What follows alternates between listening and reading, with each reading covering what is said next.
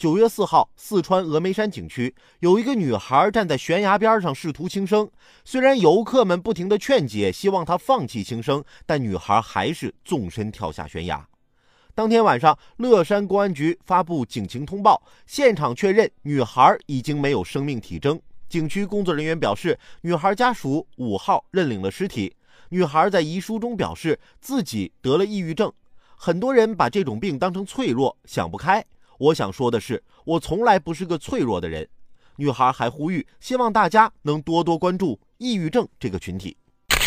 一个年轻的生命就这样逝去，真的很让人心痛，也不由得让我们再次审视自己：我们对抑郁症的了解到底有多少？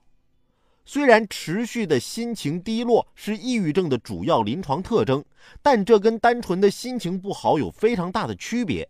我们必须清醒地认识到，抑郁症是一种疾病，需要进行专业的药物治疗、物理治疗，而不是单纯的去让患者看开点。希望我们能够正确看待抑郁症，尽我们的所能帮助更多的人走出抑郁症的阴霾。希望悲剧别再发生。